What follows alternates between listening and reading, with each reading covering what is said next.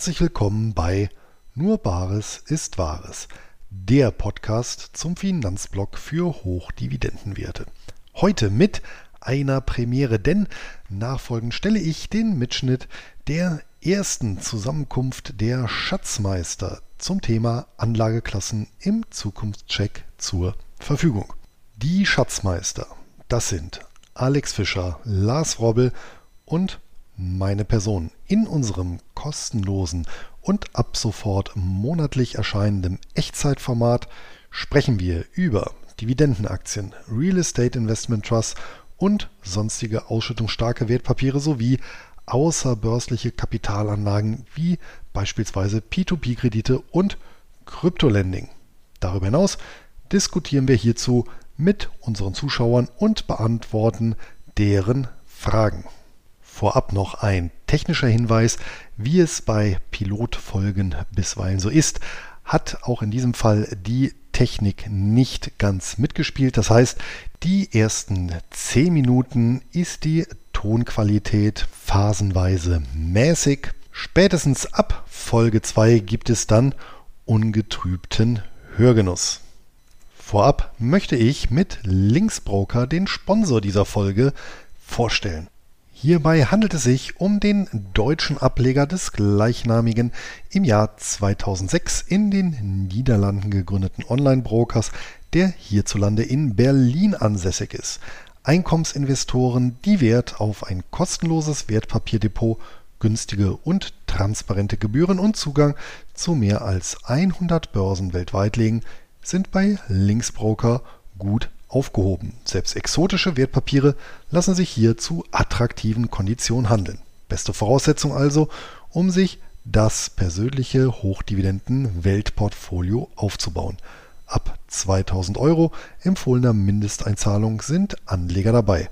Und selbstverständlich ist die Verbuchung von Dividenden und Zinsen ebenso kostenlos wie ein- und ausgehende Zahlungen. Und für alle Hörer meines Podcasts gibt es zur Depoteröffnung eine kleine Überraschung exklusiv unter nurbaresistwahres.de-links.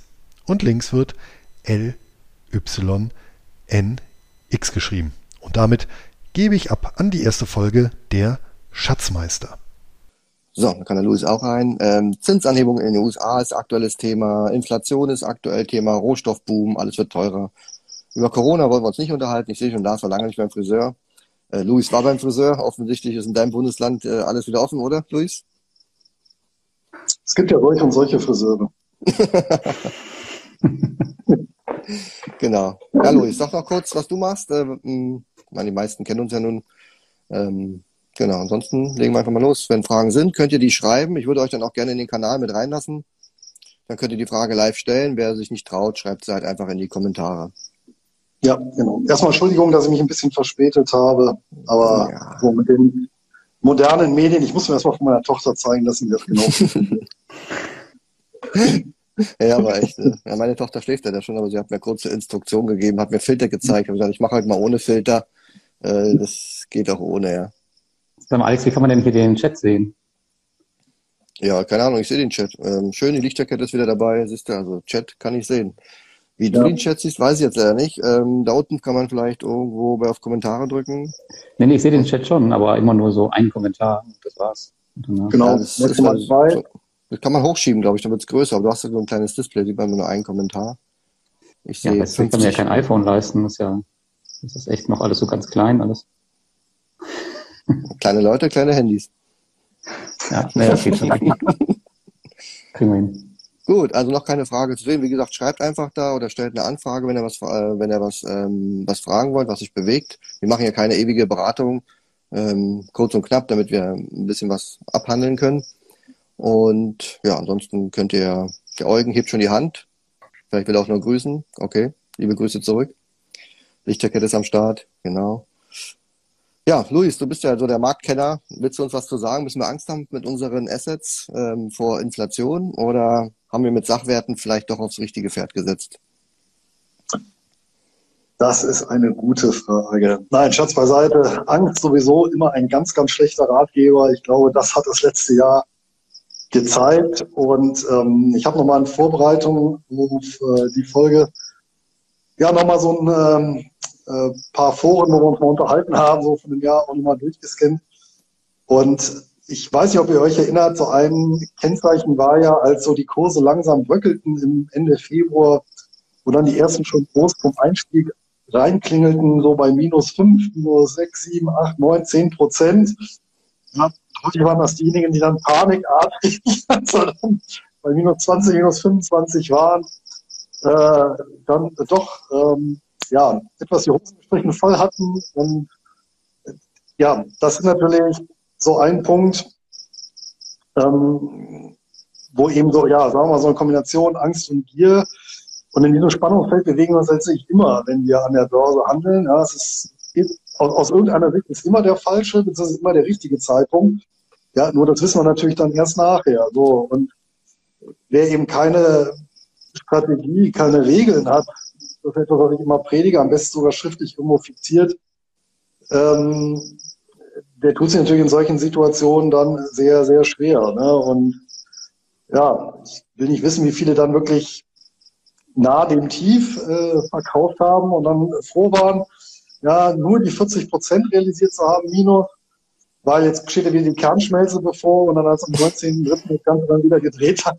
äh, muss natürlich fairerweise sagen, so eine Situation hat man auch nie, aber das belegt halt wieder den Fakt, dass diejenigen, die eine klare Strategie haben und ja, sich nicht haben äh, emotional äh, zu sehr leiten lassen, äh, gut dadurch gekommen sind. Und ähm, eine Besonderheit dieses aus vieler Hinsicht der Katastrophenjahres, muss ich ja sagen, war ja, hättest du Anfang des Jahres einmal hier deine Rebalancierung im Depot vorgenommen und dann 365 Tage gar nichts gemacht und noch nicht mal Nachrichten geguckt und einfach nur auf einer einsamen Insel hier bei Thailand gelebt, ja. Und dann am Ende des Jahres ins Depot rein und gesagt, ach ja, gut, ja, wie immer, so ein bisschen gestiegen, ja, schöne Ausschüttung, ja, nicht ein super Jahr, aber jetzt auch nicht schlecht, okay, weiter geht's, ja.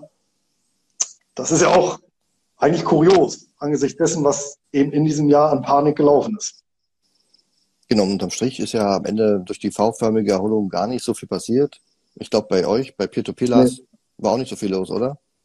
Und der Markt hat sich so ein bisschen aussortiert. Ähm, hast ja vielleicht auch mitbekommen, dass sich einige Plattformen verabschiedet haben und haben natürlich auch einige Leute Geld verloren, aber das ja, gehört einfach dazu. Aber Verabschied, wir jetzt verabschiedet, verabschiedet klingt so wie offiziell, wir verabschieden uns und äh, macht's gut weiter ja, ohne uns. Eher, eher aufgemändelt. ich würde sagen, so halb offiziell. Ähm, man, man sucht noch das Geld, wo es ist. Ähm, ja, aber da wird man bei vielen, bei einigen Plattformen wahrscheinlich nichts mehr sehen. Aber das Gute ist halt, dass sich der Markt so ein bisschen jetzt sortiert hat und ähm, inzwischen werden die ganzen seriösen Plattformen, die es halt echt gut verstanden haben, letztes Jahr überrannt.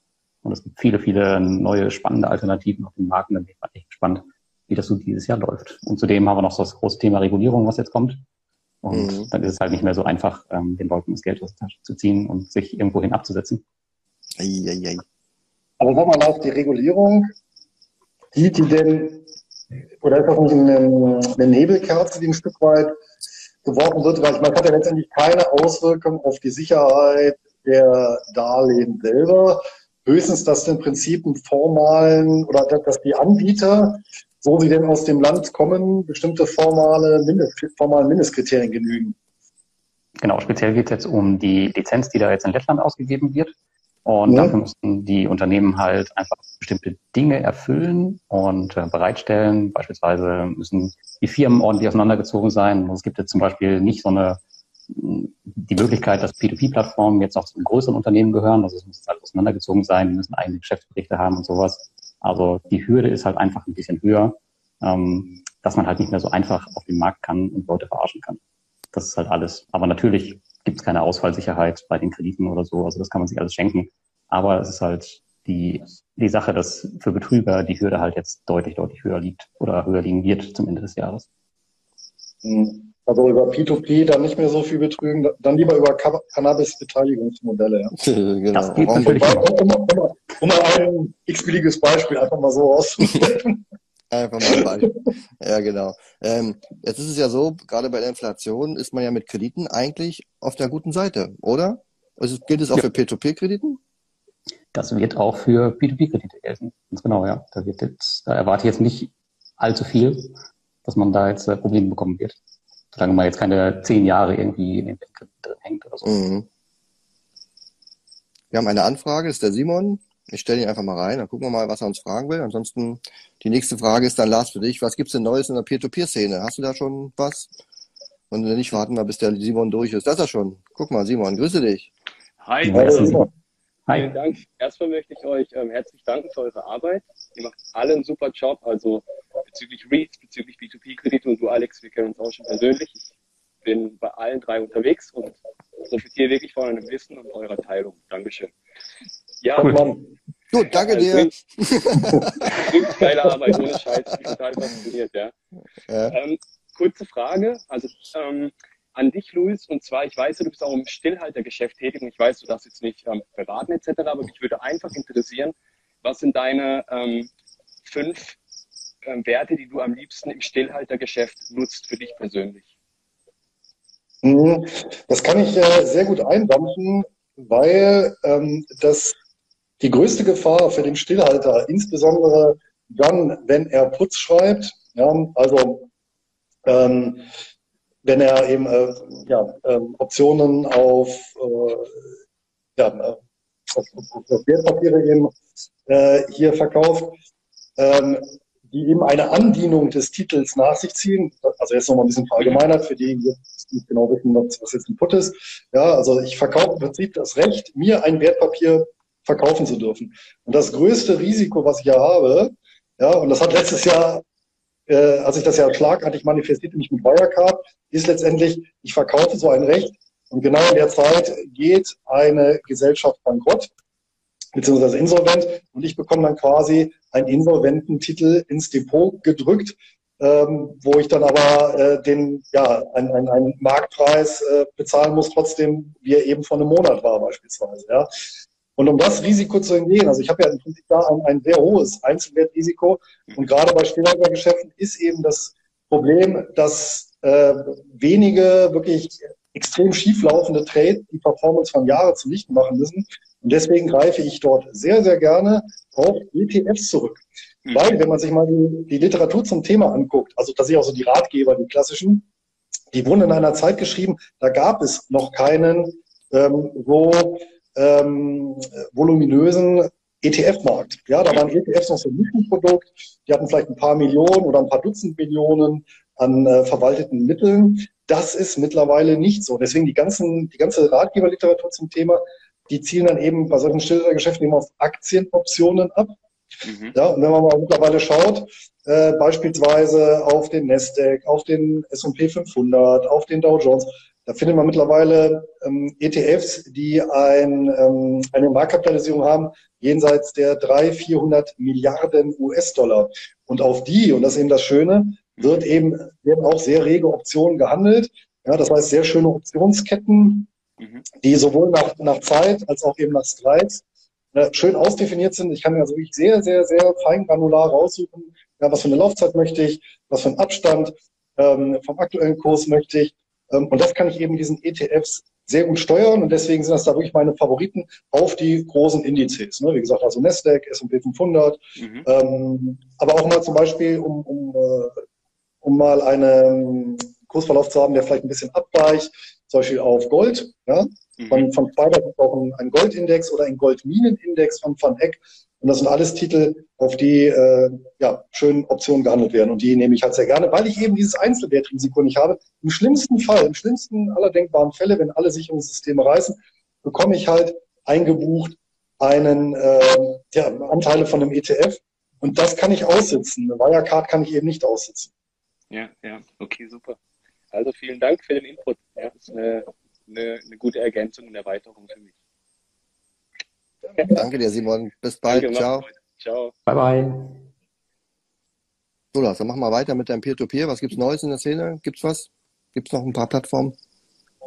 Ja, was gibt's Neues? Ähm, kam auch gerade die Frage zwecks Mintos, wie ich aktuell dazu stehe. Und da haben wir momentan das Thema, dass ähm, sehr viele Kreditgeber ihre eigenen Plattformen aufmachen. Das heißt, die verlassen Windows, weil Windows denen zu teuer ist und die machen ihre eigenen Plattformen mhm. auf. Das ist für uns P2P-Investoren natürlich ganz toll, weil meistens bieten die nämlich mehr Rendite an als auf Mintos, um dann halt entsprechend die Investoren rüber zu bekommen. das ist auf jeden Fall eine Neuerung. Ich glaube, mittlerweile haben wir schon nur noch fünf oder sechs Auskundungen davon. Das ist echt spannend und teilweise bieten die dann zwei bis drei Prozent Rendite mehr an, also bei 14 bis 16 Prozent, je nach Plattform. Das ist schon echt eine interessante Sache. Ähm, ja, muss man sich halt überlegen, wie viele Plattformen will man im Portfolio haben wie viel möchte man verwalten. Ansonsten gibt es noch andere echt richtig spannende Projekte. Ein neues wurde in Litauen gestartet, das heißt InRento. Und zwar beteiligt man sich da an Immobilien, die gekauft werden zur Vermietung. Das heißt, du da halt einen Teil rein, ähm, die Immobilien werden gekauft und du partizipierst dann halt an den Mieterträgen. Und die machen wirklich nur komplett das und das ist echt eine nette Sache, um halt Vermieter zu werden. Im Ausland, im europäischen Ausland, mit Renditen zwischen 6 und 8 Prozent habe ich jetzt, glaube ich, gesehen. Das ist ganz nett. Und ja, und das Coole an der Plattform ist, die sind auch in Litauen reguliert von der Zentralbank. Du hast ein externes Konto, du musst das mit Paysera alles machen. Das heißt, du überweist dich auf ein Konto von der Plattform und dein Geld läuft Gefahr, irgendwie äh, zu verschwinden. Und das ist echt eine nette Sache für jeden, der ein bisschen was im Bereich Immobilien machen will. Und ja, entsprechend vielleicht knapp bei Kasse ist oder einfach nicht so viel Geld hat, um sich jetzt eine eigene Immobilie zu kaufen für eine Viertelmillion oder mehr. Na, wer kann das schon? Denn das Modell äh, so wie äh, Reinvest24? Ja, genau, das ist ein ähnliches Modell, aber Reinvest24 ist halt so ein bisschen weggegangen davon und bietet jetzt halt auch viel diese Development Loans an. Und ähm, ja. die sind meist in Moldawien oder so und sowas gibt's halt echt bessere Alternativen, würde ich sagen, die vielleicht ein bisschen sicherer sind. Ähm, es kommt auch mal zwei, dreimal im Jahr so eine Mietimmobilie, aber das ist halt einfach zu wenig. Und ähm, mhm. zudem ist es halt, naja, du überweist halt deine Kohle zu Reinvest24. Ist ein junges Unternehmen, es ist nicht reguliert oder wähle ich dann lieber die regulierte Alternative. Also ich bin da noch nicht investiert, das ist durchaus eine Option äh, für die Zukunft, da mal so ein paar Immobilien mitzunehmen. Gut, dann haben wir noch eine Frage vom Felix. Welche Sektoren sind denn jetzt überhaupt noch ansatzweise attraktiv für Dividendeninvestoren? Hm, also Stand heute finde ich den Markt schon sehr fortgeschritten. Ich muss aktuell überhaupt nicht investieren, aber ich finde gerade bei Öl und im Rohstoffbereich das ist ja das, worüber alle schreien, weil ja da jetzt offensichtlich der neue Rohstoffbuben kommt. Das sind natürlich die Gewinner, die jetzt ähm, ohne Mehrkosten einfach mehr Erträge erzielen können, weil wenn du wenn du die Unze Gold zum Beispiel aus dem Boden holst für 700 Dollar und der Preis steigt um um 300 Dollar bei der Unze, dann bleiben ja die Kosten gleich und du kannst einfach nur einen höheren Gewinn erzielen. Allerdings wäre es schon vorteilhaft gewesen, sich ein bisschen vorher äh, rechtzeitig in diesem Markt zu positionieren. Und ansonsten, wenn man unbedingt etwas kaufen muss, ich denke auch gerade in Bezug auf Inflation, Zinsanhebungen, werden Aktien sicherlich auch von den Kursnotierungen in Zukunft durchaus federn lassen. Da wird es wahrscheinlich eher auf Erträge äh, hinauslaufen, dass man sich gute Ertragsbringer liefert äh, oder ins Depot legt. Da kann man in der Lebensmittelbranche schauen, also die ganzen defensiven Werte, auch Energie zum Beispiel, Telekommunikation. Ich glaube, im Fokus wird die Dividende in Zukunft viel, viel mehr stehen, als sie vielleicht jetzt schon war, ähm, auch wenn viele mal gesagt haben, Dividende ist eine neue Zins. Also ich glaube, in Zukunft wird es darauf ankommen, dass wir Erträge erzielen, äh, kontinuierliche und dann, ob es nun Hochdividendenwerte sind. Ich weiß nicht genau bei Reiz, Luis, wie ist es da? Das sind ja Unternehmen, die auch ähm, mit Fremdkapital arbeiten, die werden ja durch steigende Zinsen durchaus auch belastet sein. Ne? Ja, jetzt müssen wir jetzt mal zwei, zwei Sachen unterscheiden. Ähm, erstmal die Zinsfrage, die möchte ich ans Ende schieben. Und die Eingangsfrage war ja, finden wir aktuell noch attraktiv mhm. bewertete Papiere? Tatsächlich in dem Reitumfeld, viele Papiere haben sich bis heute ähm, nicht erholt von dem äh, derben Absturz. Ja, insgesamt ist der Sektor ja etwas überdurchschnittlich gefallen im Vergleich zu Aktien im Frühjahr 2020. Und eine Vielzahl selbst wirklich hervorragender Papiere äh, hat die alten Höchststände noch nicht wieder erreicht. Ein konkretes Beispiel, ähm, weil der Titel jetzt auch in den letzten Tagen etwas unter die Räder gekommen ist, ein paar Prozentpunkte, ist äh, Omega Healthcare beispielsweise. Hinweis, den halte ich selber. Und das ist eben Papier, den hatte ich neulich, äh, das hatte ich neulich erst äh, wieder in den Händen, weil die eben den äh, Jahresabschluss 2020 rausgebracht haben. Ja, und ähm, die haben tatsächlich 2020 ähm, den äh, Cashflow zu 2019 nochmal deutlich gesteigert. Ja, aber der Kurs ist halt, klebt halt trotzdem noch so ein bisschen unten. Und das sind zum Beispiel solche Titel, in die man äh, gut investieren kann. Ja, natürlich gibt es auch die Gewinnerbranchen im äh, Bereich der Real Estate Investment Trust. Also hier vor allem natürlich sowas wie American Tower, ja, die so im Rahmen der Digitalisierung äh, Telekommunikationsnetze beziehungsweise so Digital Realty, alles was so Rechenzentren angeht, aber auch was äh, so Logistikobjekte angeht und Wohnen. Ja, das sind so eigentlich äh, vier Bereiche, die ja mittlerweile auch sehr stark bewertet äh, oder sehr hoch bewertet sind. Äh, würde ich jetzt auch nicht unbedingt aufstocken, aber hier und da äh, finden wir noch ähm, interessant bewertete Papiere. Ja, so ein anderes Papier, das äh, gerade heute, also jetzt in den Minuten bei mir auf dem Blog und Podcast erschienen ist, neue Besprechung, ist ähm, der Charter Hall Social Infrastructure Trust, mm. den ähm, tatsächlich, äh,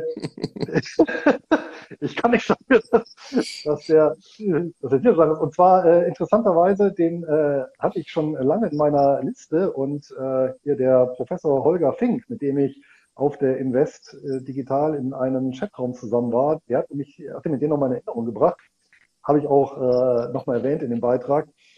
Und das Interessante ist, äh, hier haben wir beispielsweise einen Titel, die sind extrem konservativ finanziert, ja, also die Eigenkapitalquote beträgt bei denen um die 80 Prozent, ja, und die Mieter sind ist ausschließend, ausschließlich die öffentliche Hand, denn die vermieten oder die bauen Kindergärten und so Horte und Kinderbetreuungseinrichtungen und vermieten die dann langfristig an eben australische Kommunen und Städte. Ja, das heißt, die haben hier äh, durchschnittliche Restmietlaufzeiten von 14 Jahren. Und das ist natürlich ein sehr solides Geschäftsmodell und die sind auch momentan auf dem Stand, wo ich auch nicht sagen würde, okay, äh, die sind jetzt irgendwie übermäßig hoch bewertet. Die Zahlen, die vorgelegt haben, sind auch wunderbar. Die haben letzten Jahre permanent äh, Umsatz, äh, Gewinn und Cashflow steigern können. Also durchaus auch äh, für Krisen ein interessanter Titel, wobei die halt tatsächlich, wenn man mal ganz lange in die Historie guckt, äh, da konnte ich jetzt auch nicht genau herausfinden, warum, aber die sind tatsächlich in der, in der Weltfinanzkrise 2007, 2009 um 90 Prozent mal abgestürzt. Also das ist natürlich schon heftig. Ähm, hat jetzt aber der Substanz keinen Schaden zugefügt des Unternehmens, muss man sozusagen. Und wenn natürlich da eingestiegen ist, da irgendwie zu 18 Cent seinerzeit, ja, der äh, hat, hat bei 100 Prozent die Hälfte. 20, der, 20 der, der, der hat bei 100 Prozent die Hälfte des Einsatzes schon rausgenommen. Ja. Zum Absichern. Ja, ja und der Hast, zweite Punkt, den ihr jetzt gesagt hattet, äh, genau. steigende Zinsen. Ich halte das, also sowohl eine steigende Inflationsrate als auch steigende Zinsen halte ich persönlich nicht für eine ausgemachte Sache.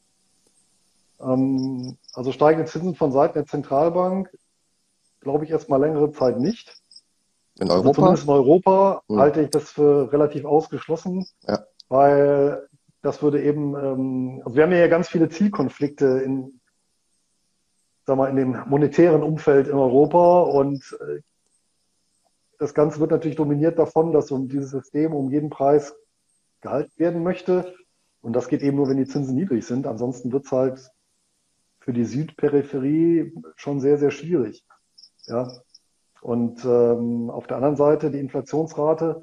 Und da muss man jetzt natürlich genau definieren, was ist die Inflationsrate? Und wenn wir den Lebensstandard hier heranziehen wollen, dann ist natürlich, reden wir hier von Konsum, Konsumgüterpreisen, ja, ob die jetzt steigen oder nicht. Ja, weil unser Wohlstand hängt davon ab, wie viel Laptops, äh, Bananen oder Kilometer ich mir kaufen kann. Ja, und äh, hier sehe ich nicht zwingend einen besonderen Preisdruck. Den sehen wir jetzt halt momentan auf den Investitionsgütermärkten.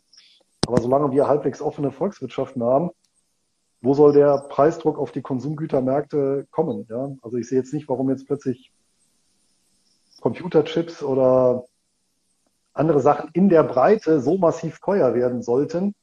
Ja, zumal äh, wir rund um die Welt Fabriken haben, die im Prinzip jederzeit jede beliebige Menge von Konsumgütern herstellen könnten. Ja, die Frage also, ist ja, ich, ähm, auch, auch die Rohstoffe, je nachdem welche dort steigen und in welchem Umfang. Ich habe jetzt einen Artikel gelesen die Woche, dass zum Beispiel so ein Häuselbauer wenn der natürlich sagt, ich möchte mir so ein Haus bauen für, keine Ahnung, was sowas kostet, 350.000, ähm, dann hat er das wahrscheinlich mit 99 Prozent finanziert und ein Prozent gibt die Oma dazu. Ähm, dann musst du damit rechnen, dass dieses Haus jetzt in der Fertigstellung 380, 390.000 kostet und du dir dann praktisch Gedanken machen musst, wenn man es natürlich so äh, knapp auf Spitz macht, weil einfach die Rohstoffe vom Holz angefangen, Kupfer, was man alles so braucht, einfach im Moment ähm, deutlich teurer sind als noch bei der Planung des Hauses vor vielleicht einem halben oder einem Dreivierteljahr. Ja, das mag sein, aber Holz aber ist natürlich auch so ein, so, ein, so ein Klassiker jetzt. Da muss man dazu natürlich wissen, dass äh, politischerseits ich glaube sogar noch in diesem Jahr hier der, der Einschlag äh, verboten wurde. Das heißt, ich darf äh, diesen, das, das Angebotsdefizit aktuell nicht ausgleichen. was passiert dann, wissen wir ja alle, dann steigt es natürlich noch weiter, ja, ist ja auch klar. Und somit befeuere ich natürlich dann auch spekulative Blasen. Ja gut, bei anderen Rohstoffen, klar, aber diese Zyklen habe ich ja immer wieder. Also gerade auf den Rohstoffmärkten habe ich ja, ähm, ich meine, so, so, so 16 äh, bis 32 Jahreszyklen. Ja, ähm, wenn wir uns aber in der Tendenz anschauen, seit 200 Jahren, äh, die Rohstoffpreise, in der Tendenz gehen die ja immer weiter runter und das ist natürlich auch nicht weiter verwunderlich, weil natürlich ja die Effizienz immer weiter steigt. Ja. Und Bauen in Deutschland ist sowieso so ein Kapitel für sich. ähm, da müsste man natürlich auch mal auseinander dividieren, wie viel von den Preissteigerungen letztendlich auf äh, ja, äh, Regularien basieren, die das Bauen halt einfach teurer machen. Ja. Ja. ja. Genau, zum Beispiel beim Benzin äh, soll es ja jetzt auch wieder ähm, irgendeine Umlage geben. Ich glaube, Ende des Jahres habe ich heute gelesen, wo auch da wieder irgendein Aufschlag kommt. Also Spritpreise werden alleine schon nur deswegen steigern, nicht weil der Sprit teurer wird, sondern weil einfach die Ab Abgaben und die Gebühren einfach steigen. Genau. Ne? Und einen kleinen, wo du sagst, eben Steuern, ähm, einfach einen kleinen Inflationsschub in Anführungsstrichen hat man ja in Deutschland Anfang des Jahres allein deswegen, weil ja die Mehrwertsteuer wieder umgestellt worden ist. Ja. Also, oh, es knackt bei einem von euch beiden im Mikrofon. Irgendeiner sitzt auf seinem Mikrofon. Ne, eigentlich ähm, ähm, Luis, es kam gerade nochmal der Wunsch aus dem Chat, dass du den Namen von dem Read nochmal sagst. Welcher? Der, der, äh, also, der australische der Kindergarten. Der, der australische? ja, genau, das ist ein super Trick. nachdem ich, nachdem ich jetzt Anteile gekauft habe, mache ich den jetzt hier publik. Ja, und äh, sehe dann zu, dass die Kurse steigen schön. Nein, aber der hat, nee, der hat eine Marktkapitalisierung von weit über einer Milliarde australische Dollar und der heißt Charter Hall Social Infrastructure Right. Also Charter wie ähm, ähm, C-H-A ja. äh, R-T-E-R und dann neues Wort Hall, die Halle und dann Social mit C und dann Infrastructure. Also ich glaube, es ist einfacher, wenn du dir die sechsstellige WKN-Nummer einfach merkst und die mal ansagst. Ja, oder einfach bei mir auf dem Blog, Globares ist Wahres, jetzt gerade aktueller Podcast und äh, Blogbeitrag. Dann ist auch nochmal, kann man sich auch nochmal in Ruhe anhören oder durchlesen.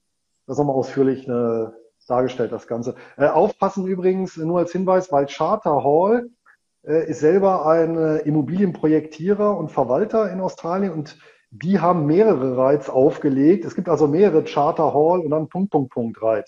Ja, also muss ich schon genau gucken, ähm, welcher das ist. Du sollst noch mal sagen, Lars, wie, der, wie deine Plattform heißt. Oder hast du schon geschrieben, oder? Aber sag noch mal an für die Leute, die nur, die nur, hören können im Podcast. Ja, die Plattform heißt InRento.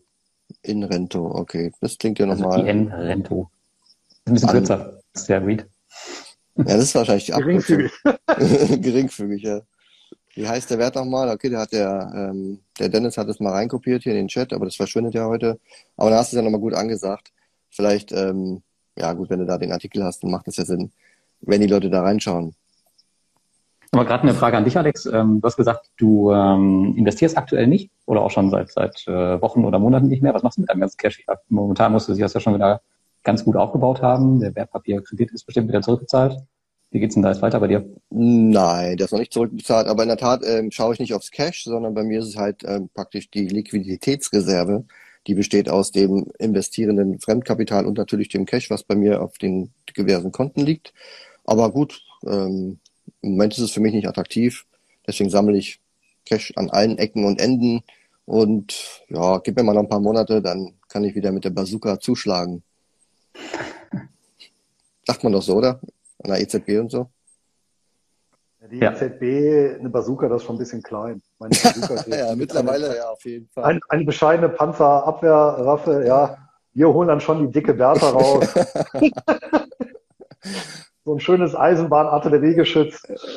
Das ist dann, äh, ja. Aber es ist interessant, dass man sich in dem Kontext äh, immer wieder dieser Kriegsrhetorik bedient. Ja? Also, äh, ja, muss, äh, muss irgendwas tiefer liegendes sein.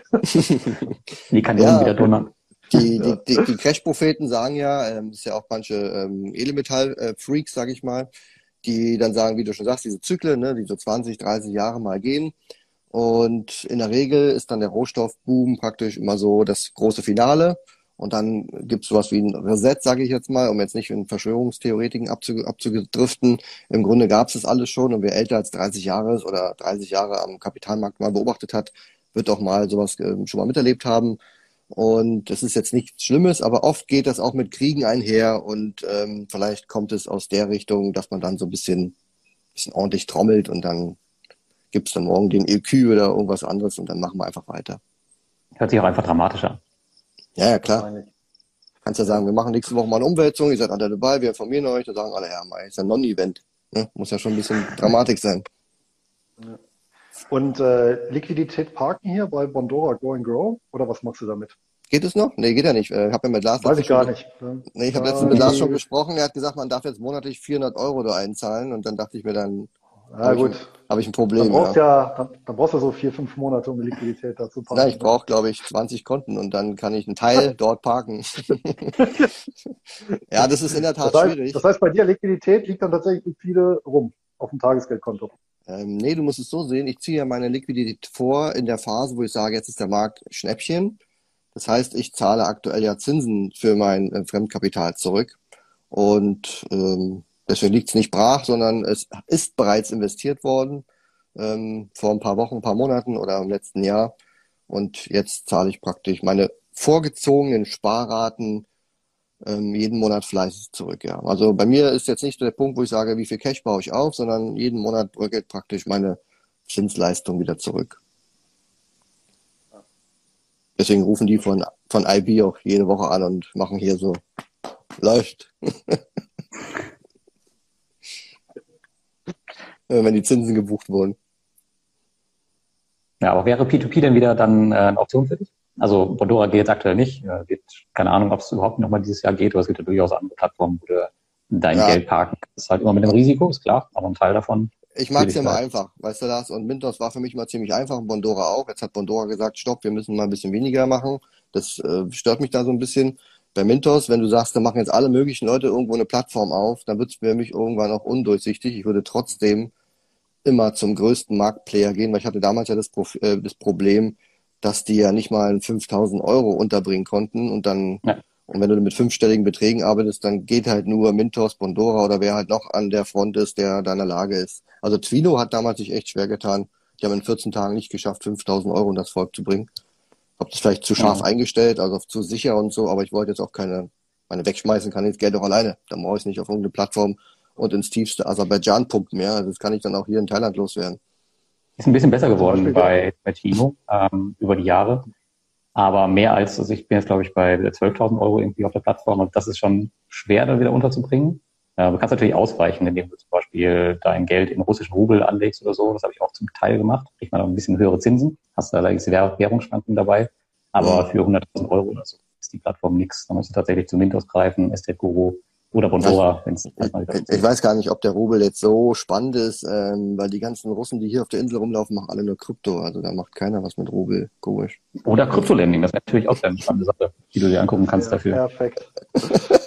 wenn ich, äh, wenn ich eine Alternative beispielsweise, ich glaube Peerberry, die haben auch mittlerweile auch eine kritische Größe, wo du eigentlich einen fünfstelligen Betrag parken könntest.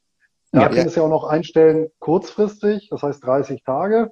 Das heißt, dann hast du zumindest ähm, eine hohe Wahrscheinlichkeit, dass du innerhalb von 30 Tagen dein komplettes Geld rausziehen kannst.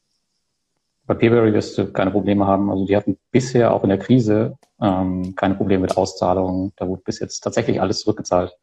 Ähm, man weiß immer nicht, die Transparenz ist da jetzt nicht so geil wie bei anderen Plattformen. Äh, man weiß immer nicht, was da im Hintergrund passiert und wo die das Geld herholen. Fakt ist aber, es ist Von in der neuen Krise Anlegern? die sind ja jetzt alle an der Börse bei uns. Nee, die sind, die, die, die sind ja jetzt alle in Cannabis. Ja, genau, stimmt. Oder Krypto.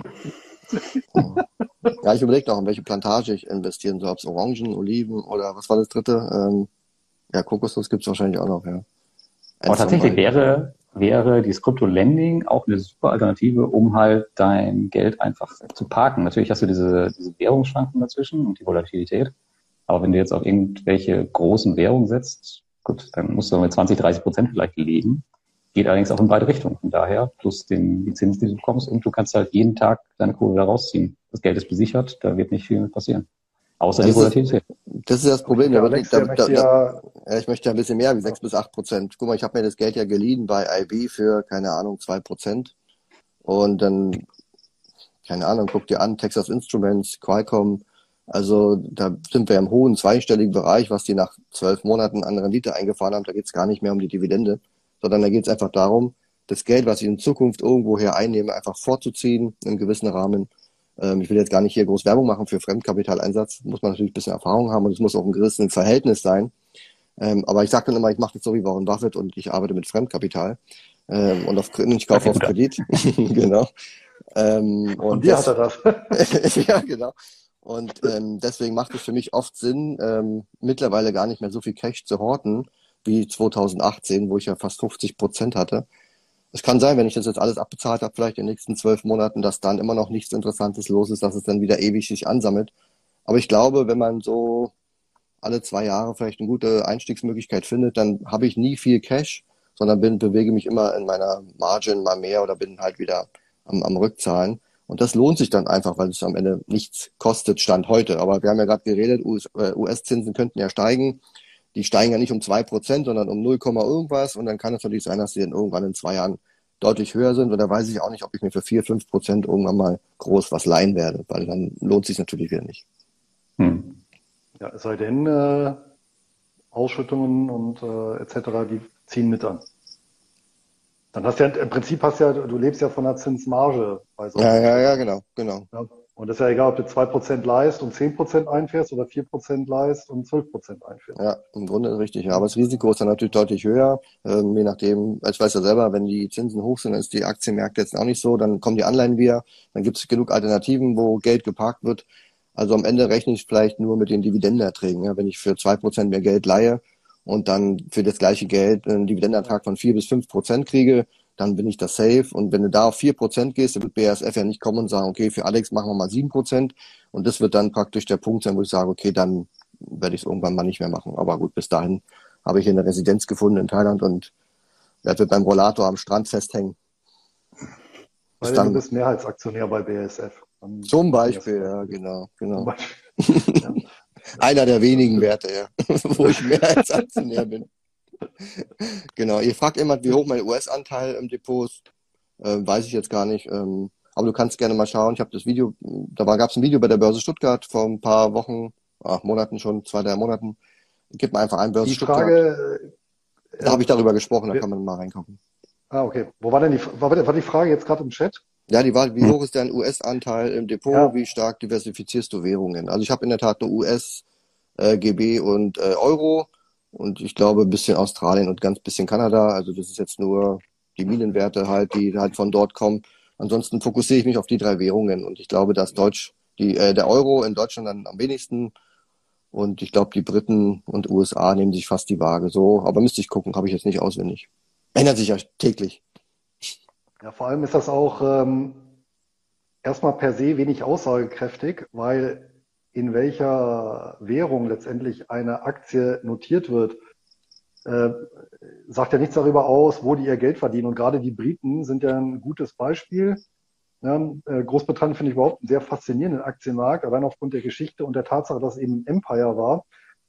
Gibt es, glaube ich, kaum ein Land wie Großbritannien, ähm, wo die großen Aktiengesellschaften im Prinzip im Inland den wenigsten Umsatz machen. Ne? Also äh, viele, viele äh, Unternehmen, sei es im Bereich Tabak, äh, Rüstung, Haushaltsmittel, hier Reinigungsmittel, Lebensmittel, Pharma, die machen ja nur einen winzigen Bruchteil ihres Umsatzes tatsächlich im Mutterland und äh, den größten Teil ja weltweit. Also im Prinzip kaufst du damit ja ohnehin umsatztechnisch und genau, vom Cashflow gesehen einen Währungskorb. Und das ist viel entscheidender.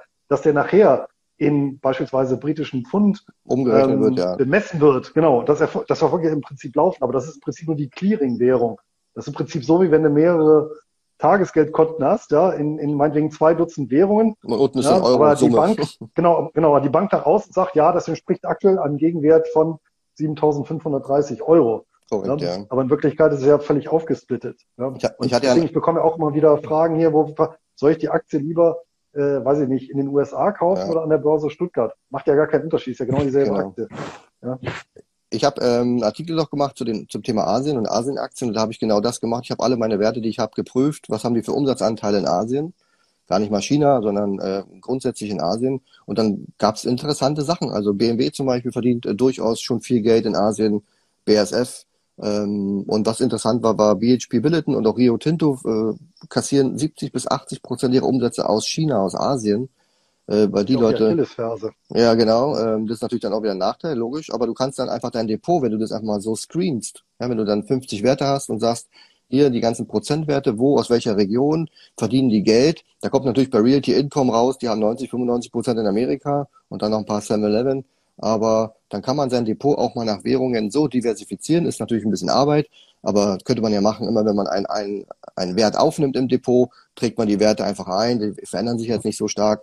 Kann man ja alle zwei, drei Jahre mal überprüfen. Und dann könnte man praktisch seine, sagen wir mal, 100.000 Euro im Depot auch mal so aufsplitten und sieht dann mal tatsächlich, wo die Gewichtung, wie du schon sagst, bei den Umsätzen dann herkommt. Klingt nach ein bisschen Arbeit. Ja, macht ja Spaß, wir haben ja Zeit. Und, ähm, und dann kommt natürlich, dann kannst du natürlich deine Peer-to-Peer-Investments nehmen und kannst die auch ein bisschen aufsparen. Dann kommen noch ganz, ganz viele andere Länder dazu, wie Aserbaidschan und Kasachstan. Was hast du noch, Lars?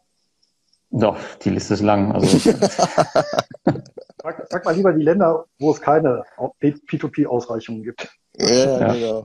Genau, Litauen. Aber Lars, ähm, ist denn, ist denn in der P2P-Community das Thema Inflation auch äh, präsent? Weil je nachdem, was ich erwarte, wenn ich tatsächlich steigende Zinsen, steigende Inflation erwarte, dann müsste ich ja mehr so in den Kurzfristbereich gehen, ne? weil wir natürlich dann so langfristig vergebene Kredite äh, abschließt. Äh, für den ist das ja schlecht, wenn die Zinsen und ähm, Inflation stark ansteigen. Ist tatsächlich überhaupt kein Thema bisher gewesen, weil es halt auch noch nie sichtbar war auf dem Markt. Also zumindest seit ich da drin bin und ich glaube auch seit der letzten Finanzkrise nicht.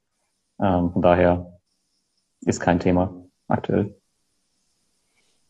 Okay. okay, hier kam noch die Frage rein. Also kurz, wer, wer Fragen live stellen will, dann macht mal eine Anfrage stellen. Ihr könnt auch hier gerne mal ähm, euch dazuschalten und die Frage selber stellen. Dann müssen wir das auch nicht vorlesen.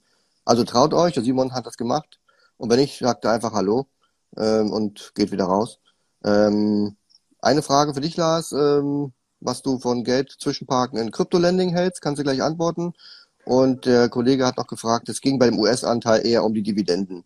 Aber auch da sehe ich das ähnlich. Für mich ist eigentlich egal, wo die Dividenden herkommen. Ich achte da nicht drauf, ob ich zu viel deutsche, europäische oder US-Dividenden bekomme. Wichtig ist für mich die Kontinuität, dass da einfach was kommt, dass ich mir da keine Sorgen machen muss, wenn ich dann irgendwo am Strand bin und denke, Mensch, kommt es heute, kommt es nächste Woche, kommt es gar nicht mehr.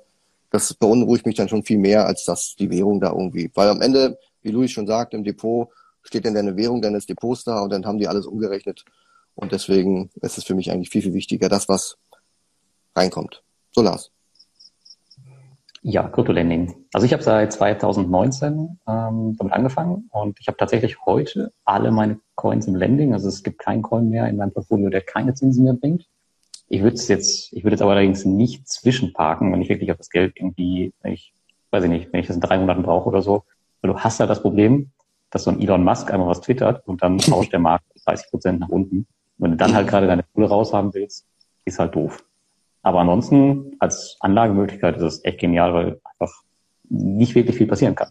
Zumindest von der von der Plattformseite her, weil die ähm, Coins auch meistens abgesichert sind. Also es ist jetzt nicht so, dass sie dass sie da Kredite nehmen und sich dann in Kryptos Fernseher kaufen, sondern das sind ja meistens professionelle Trader, die halt ähm, sich das Geld nehmen in einem Coin und einen anderen als Besicherung hinterlegen und dann halt, naja, damit ihre Handelsgeschäfte machen. Und ähm, wenn die Kurse sich entsprechend verändern, dann müssen die Leute halt ihre Sicherheiten nachschießen. Und deswegen ist, ist auch da in der Krise überhaupt nichts passiert. Und das macht das Ganze halt interessant. Mal eine Frage dazu. Warum soll ich einen Coin als Sicherheit hinterlegen und mir einen leihen? Na, weil naja, du den vielleicht traden willst, weil der einfach ein gutes Chartbild hat. Aber wenn, der, aber wenn der eine hinterlegt ist als Sicherheit, kann ich den nicht mehr traden.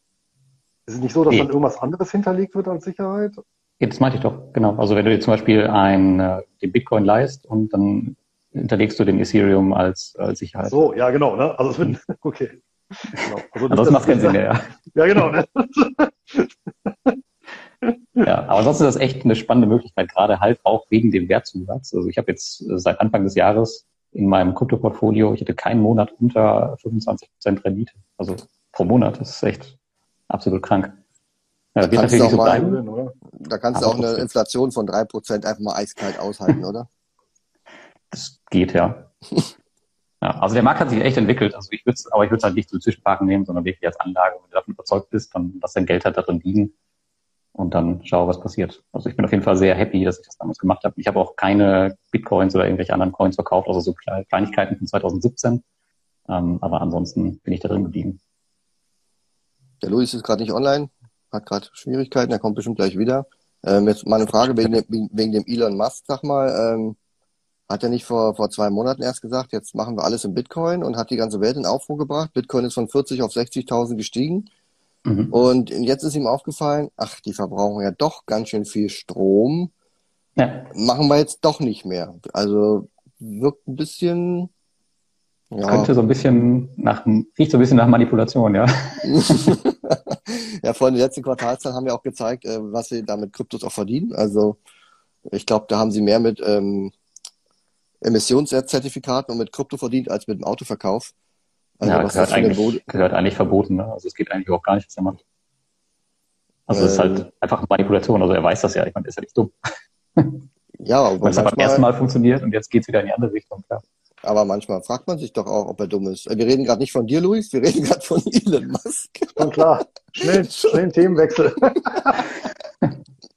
ja, nee, äh, ich hatte gerade kurz gesagt, weil vor zwei Monaten hieß er noch, wir machen jetzt alles in Bitcoin und die Welt ist in Ordnung und wir sind die Vorreiter. Bitcoin schießt nach oben. Ich glaube, das war noch im Januar oder so. Und jetzt ist ihm mhm. aufgefallen, dass Bitcoin anscheinend äh, in seiner Villa das Licht zum Flackern bringt, äh, weil es so viel Strom kostet. Und ähm, jetzt sind sie da wieder rausgegangen. Das war ein bisschen komisch. Ja. Also so schnell kriege ich ja noch nicht mal Dividende, wenn ich eine Aktie kaufe, ja, wie er schon wieder sein Investment rauszieht. Ja, ja ich meine, er ist ja, ist ja jetzt auch nicht der Dümmste. Also er weiß, wusste, glaube ich, auch schon vorher, dass Bitcoin eventuell ja. irgendwas mit Energieverbrauch zu tun hat. Irgendwas ist da dran, ja. Ja. So, haben wir noch eine Frage gefunden? Ansonsten, wenn ihr was ähm, sagen wollt, dann redet einfach. Ich gucke mal den Chat durch. Ich habe noch eine Frage an den, an den, an den Louis. Gibt es eigentlich aktuell irgendeine coole Read-Sammelanlage, die nicht extrem teuer ist? Weil, also ich habe ja, ich habe ja auch viele Reads in meinem Portfolio, bilde die allerdings komplett über diese Sammelanlagen. Aber die sind im Verhältnis, wenn man das jetzt mal sieht, zu ETFs oder so, ja schon echt teuer. Liegen ja manchmal so zwischen, weiß ich nicht, 1,5 Prozent, manchmal 2 Prozent. Je nachdem, gibt es da irgendwas Cooles auf dem Markt, das relativ günstig ist und trotzdem beispielsweise so eine Abdeckung hat, wie der, ich glaube, das ist der Aberdeen äh, Premier Properties Trust, Global der ist relativ Premiers teuer. Properties Fund, ja, genau. Der ABP, genau, ja. Die haben alle so schöne Namen. Das, ich, das ist eigentlich der einzige, der, einer der wesentlichen Gründe, warum ich mich in dem Sektor so beschäftige. Eine Sammelanlage, boah. Ja, du hast halt bei den Sammelanlagen, ist halt schon das Thema, dadurch, dass sie halt in der Regel ja sehr gemischt sind, dass du dort äh, eben auch einen ordentlichen Anteil der Titel hast, die halt gut gelaufen sind in den letzten Monaten und teilweise Jahren. Und das wiederum führt natürlich dazu, dass du jetzt ähm, das Thema hast, dass diese also mit nach oben ge, ge, gespült wurden und dementsprechend auch ja relativ hoch bewertet sind. Das heißt, aktuell bin ich, was die Sammelanlagen in dem Bereich angeht, auch äh, nicht so sehr auf der Jagd. Dann schaue ich mir eher dann so Einzelwerte an, eben beispielsweise in diesem Bereich Social Housing, ähm, wo es also dann geht so um, um, um soziale Infrastruktur, wie, wie gesagt, in Kindergärten, ja, oder so ähm, barrierefreie Räume oder ähm, Wohnmöglichkeiten ähm, für so äh, Behindertenbetreuung, ja, da gibt's auch ähnliche Geschäftsmodelle. Ja, also äh, schon dann eher so in die Lücke gehen, weil halt, wie gesagt, Sammelanlagen mit dem Markt eben auch nach oben gespült worden sind. Ne? Das ist momentan, ja. Ja, das, das, das ist klar. Aber es ging jetzt äh, speziell um die Kosten, also ob es irgendwas Interessantes gibt auf dem Markt, was halt nicht so ähm, horrend teuer ist. Ja gut, du hast dann natürlich den einen oder anderen ETF, aber die sind halt auch im Kurs hochgeprügelt, weil die eben marktweit investiert sind. Und ja, dementsprechend, du musst auch nicht sehen, bei den, ähm, bei den Sammelanlagen, häufig haben wir so ein bisschen Fremdkapital dabei. Das heißt, in den, in den Gebührenstrukturen oder in ausgewiesenen ähm, Gebühren, da sind auch immer die Fremdfinanzierungskosten mit dabei. Das sind eben nicht nur reine Managementkosten. Mhm, ja, da muss man auch immer so ein bisschen auseinander dividieren und schauen, äh, was genau sind das für Kosten, die, die dort ausgewiesen sind. Dafür war es jetzt beispielsweise bei dem Premier Properties Trust im letzten Jahr, haben wir darüber gesprochen, der war ja quasi steuerfrei, weil das ja komplett Return auf Capital war. Ja, das ist dann Aber das ist noch ein anderes Thema. Da freut er ja. Lars. Ich guck mal, wie er sich freut. Steuerfrei. Ja. Hast du das gesehen? Wie er reagiert hat? Wenn ich Steuern sparen kann, ja, genau. spare sonst keine Steuern. Ja, Simon, wir wissen doch, dass hier in Deutschland der Steuerspartrieb ausgeprägt ist als der genau. Mach doch mal, mach doch mal einen Online-Kurs, Lars, oder ein Buch. Ja, hast du ein Buch? Du hast ja schon 5000 Bücher. Hast du eins zum Thema Steuern sparen? Nee, ich habe nur eins zum Thema Steuern zahlen. Ah, Steuern zahlen, okay. Das kauft ja keiner. ja, Simon, dann sag mal. Dankeschön. Ähm, Lars, eine kurze Frage äh, bezüglich ja. Crypto Landing. Ähm, machst du es jetzt präferiert über Crypto.com, das Earn, oder nutzt du auch die eigene DeFi-Wallet von Crypto.com und betreibst Ich habe meine, ich habe die meisten Coins bei äh, Celsius liegen, allerdings kann man sich da aus Deutschland mittlerweile nicht mehr anmelden. Du müsstest dann Bitwala nehmen, das ist eine äh, GmbH in Berlin. Die nutzen auch ähm, Celsius und Crypto.com habe ich eigentlich nur wegen der Kreditkarte. Weil ich da halt diese große Kreditkarte gekauft habe mit 5% Cashback und ähm, da habe ich auch einen Teil der Coins liegen, aber ich würde sagen, 75 Prozent meines Kryptovermögens liegt bei Celsius. Und Crypto.com hat sich einfach so entwickelt, aber ist natürlich eine geile Sache. Also das nutze ich, also vom Nutzen her nutze ich das tatsächlich am meisten. Allein schon wegen der Karte, da kommt so viel Cashback zurück, Sonderaktionen. Mhm. Da kann man echt viel nebenbei einfach mitnehmen. Aber dafür muss man noch Geld ausgeben, oder? Ist richtig. Was gibt's Aber es ist halt schon cool, wenn du, wenn du beim Aldi halt deinen Wocheneinkauf ah, machst, Aldi, dann halt okay. 5% in, in äh, Kryptos bekommst und die wiederum äh, zu 14 Prozent anlegen kannst. Aber da gehst du nicht in so, ein, in so ein Beratungsgespräch mit der Aldi-Kassiererin und sagst, ob das jetzt alles klappt mit meiner Karte, mit dem, äh, mit dem Cashback und so. Das machst du nicht. Nee, nee, nee. Hm. Ja.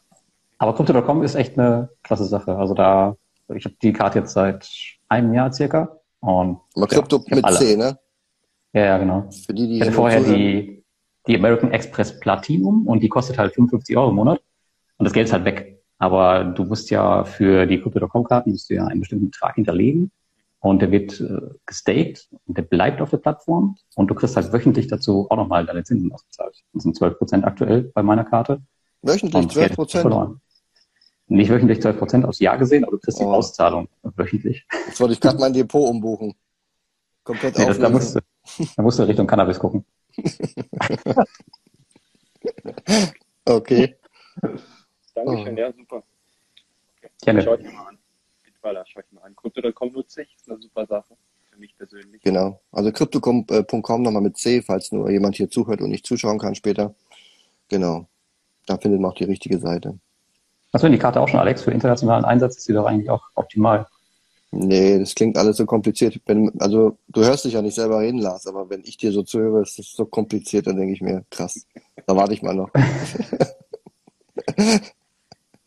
Oh, okay. da kommt ja eine spannende Frage rein noch. Ach, da unten, ja, genau. Wie steht ihr zu den bevorstehenden Bundestagswahlen und der deutschen Aktienkultur? Ja, mit Bundestagswahl kann ich ja den Löffel gleich weitergeben, da habe ich ja nichts mehr zu tun. Ähm, ihr könnt euch wieder Anfragen stellen, der Kanal ist jetzt wieder frei. Ähm, ich glaube, da wird sich auch nicht viel tun. Ähm, und was war das andere?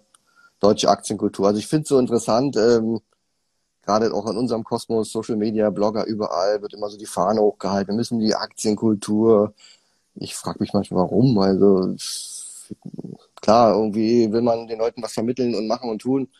Aber mein Ansinn ist jetzt nicht, da die Hälfte der Bevölkerung irgendwie ähm, zum Aktienmarkt zu bewegen. Wird manchmal schwierig bei manchen Leuten.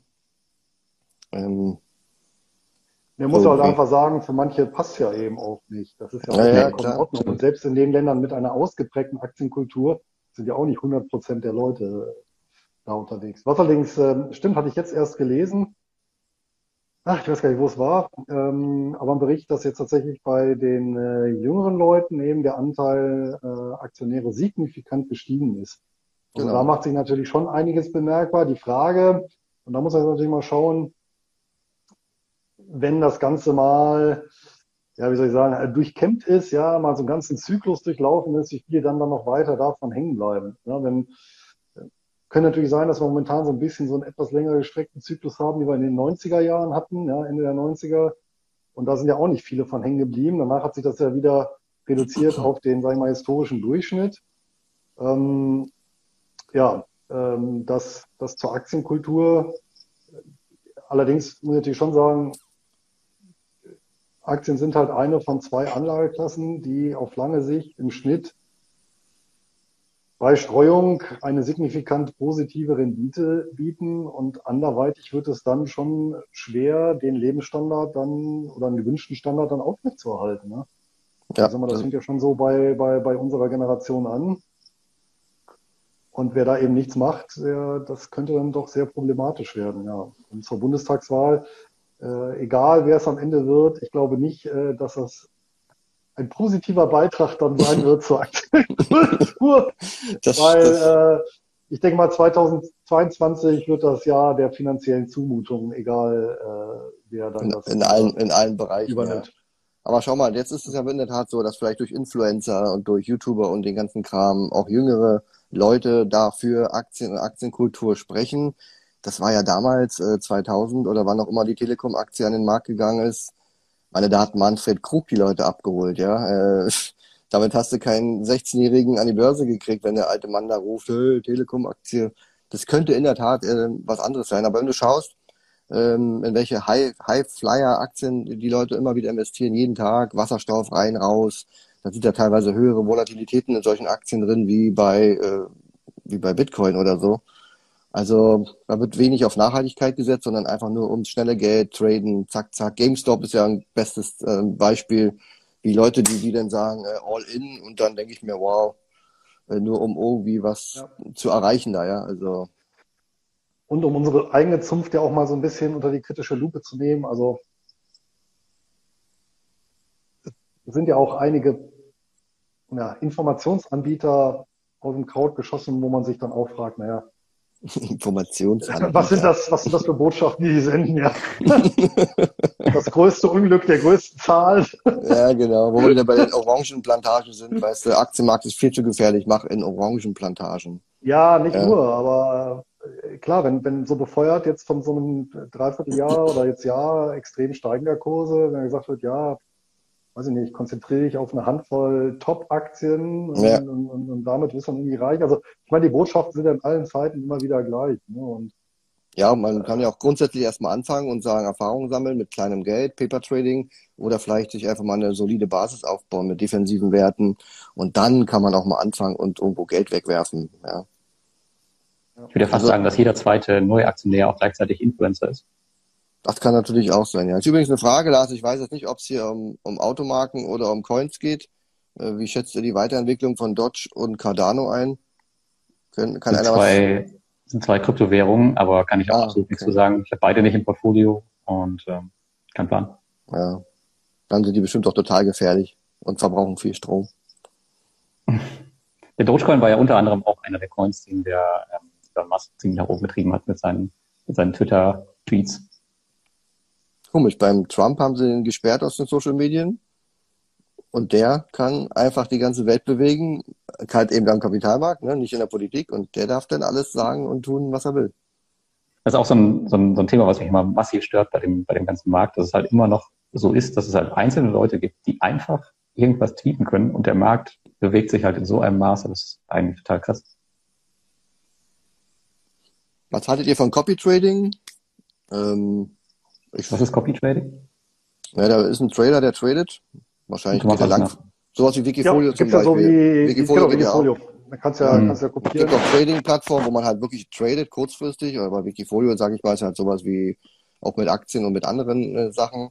Finde ich erstmal nicht schlecht. Man muss sich halt bewusst sein, das ist was anderes wie so ein, äh, wie ein Fondsmanager, da wo eine Bank und alles hinter, dahinter steht und ein richtiges Team und die wirklich von morgens bis abends daran arbeiten und äh, überwachen.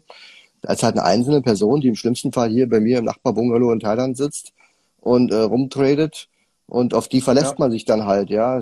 Der kann auch vom Roller fallen, so wie ich. Der kann dann einfach monatelang nicht traden. Der kann Sachen in den Sand setzen. Da gibt's für mich wenig ähm, ja, Sicherung. Ähm, es kann passieren, muss aber nicht. Aber wenn man da auf Leute setzt, die das seit längerer Zeit äh, erfolgreich machen und die Gebühren dann auch das rechtfertigen, dann kann man sicherlich da mal probieren, ähm, mal mitzugehen. Aber ich finde immer, selbst am Markt zu agieren, macht für mich am meisten Sinn. Also da langfristig natürlich eher die Schiene zu gehen, sich eine eigene Strategie aufzusetzen und selbst deine Entscheidung zu treffen, anstatt immer nur anderen hinterher zu laufen. Ich glaube, was beim Copy-Trading ähnlich fatal äh, wäre oder ist, genau wie bei beispielsweise Fonds, ähm, und das verführt natürlich so ein, so ein da, da verführt natürlich so ein transparentes äh, und preiswertes System zu, ähm, immer natürlich äh, dahin zu wechseln, wo aktuell so der, der Marktführer ist, ja, dieses klassische mm. Performance Chasing. Ja, also immer dahin zu wechseln zu den ähm, meinetwegen Tradern oder Fonds, die gerade super laufen. Weil da ist besteht natürlich ja mit der Regression zur Mitte schon so eine statistische Wahrscheinlichkeit, äh, dass die mittelfristige bis langfristige Rendite dann eher unterdurchschnittlich sein wird. Ja, da muss man schon genau gucken, wieso ist diese Person oder dieser Fonds Nummer eins. Ja, und wenn das, das ja, daran liegt, weil ja, ja. eben eine Über Übergewichtung von Tesla haben, ich meine, äh, das ist ja wie bei manchen ETFs oder Fonds, die aktiv gemanagt werden. Genau. Ähm, die, die haben dann eine gute Performance, dann wird die in Zeitschriften und alles äh, hervorgehoben. Hey, schau mal hier, DWS genau. XY. Dann springen alle da rein, alles umschichten und dann, ja, dann kann man es ruhig angehen lassen. Also oft ist es ja nicht so, dass es dann immer so weitergeht mit den, mit den Ergebnissen. Ne? Ja, jetzt hat da noch jemand was geschrieben, aber ich kann die ganze äh, Nachricht. Genau, der, der Dividende, die schreibt, er kann sich auch nicht vorstellen, dass Copy Trading so profitabel ist, dann würden es ja doch alle machen. Ja, im Grunde muss man ja auch sagen, jetzt bist du Trader, und machst da deine 30, 40 Prozent, weil du einfach cool bist. Und dann, und dann, ja, das ist einfach, warum machst du es dann, wenn du einen Goldesel hast, nochmal für andere? Warum tust du dir das an? Ähm, weil du hast ja da noch eine gewisse Verantwortung, ja? Wenn da Hunderttausende von Euro von Anlegergeldern da drin liegen, ähm, bei 30 bis 40 Prozent im Jahr, wenn du wirklich gute Ergebnisse traden kannst, könnte man ja durchaus meinen, musst du dich um andere nicht kümmern und hast deinen deinen Schnitt gemacht. Da brauchst du nicht viel Kapital, dann kannst du davon ähm, ganz normal dein, dein Leben gestalten. Aber gut. Und ansonsten, ja, möchte noch jemand mal live und Hallo sagen, Tschüss sagen oder eine Frage stellen, dann, wie hast du gesagt vorhin, Lars, was muss man machen? Unten auf die Kamera gehen und eine Anfrage stellen. Okay, das sieht für euch ja. wahrscheinlich ein bisschen anders aus. Genau, ansonsten schreibt man noch eine Frage. Ansonsten, Lars, hast du noch was zum Sagen hier zum, wir sind ja schon bei 0 Uhr, ist ja Mitternacht bei mir schon hier. Oh. Oh, ja. Wir haben auch die Stunde, wir haben auch die Stunde geknackt gerade. Sehr gut, sehr gut. Nee, tatsächlich habe ich jetzt nichts mehr, außer darüber können wir noch sprechen. Ach ja, ich hatte dir ja schon erzählt, dass unsere Performance fast gleich ist, gleich auf ist, obwohl ich jemand bin, der eigentlich ständig nachkauft und du nicht. Und trotzdem liegen wir, glaube ich, beide bei aktuell 21, 22 Prozent. Stimmt, ja. Interessant. Also bei mir ist halt der, der Anteil der Optionsscheine natürlich noch ziemlich gering. Das wird wahrscheinlich mit der Zeit auch mal ein bisschen wachsen. Dann haben die auch ein bisschen mehr Gewicht, weil die haben ziemlich gut abgeschlossen im letzten Jahr. Ähm, Krypto habe ich ja gar nicht. Da wirst du wahrscheinlich ähm, auch viel Performance rausgeholt haben. Peer-to-Peer, ja. ja gut, Peer-to-Peer ist dann im Vergleich zum, zur Gesamtrendite bei meinen Aktien wahrscheinlich schlecht. Ähm, nur bei den Erträgen bist du natürlich besser.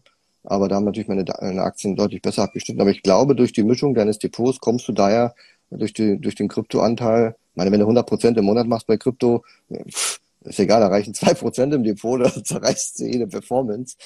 Ähm, obwohl, jetzt ist ja wieder. Ja, P2P kannst du so, kannst du immer davon ausgehen, dass es so um die 10 Prozent liegt, wenn du, naja, wenn du ein bisschen was streust und vielleicht nicht immer nur die, mm. die mhm. High-Performer-Plattformen mit rein hast, mit drin hast, dann kannst du so von 9 bis 10 Prozent ausgehen. Das, das ist machbar. Aber halt stabil. Da gibt's äh, meistens nicht viel nach oben, nicht viel nach unten.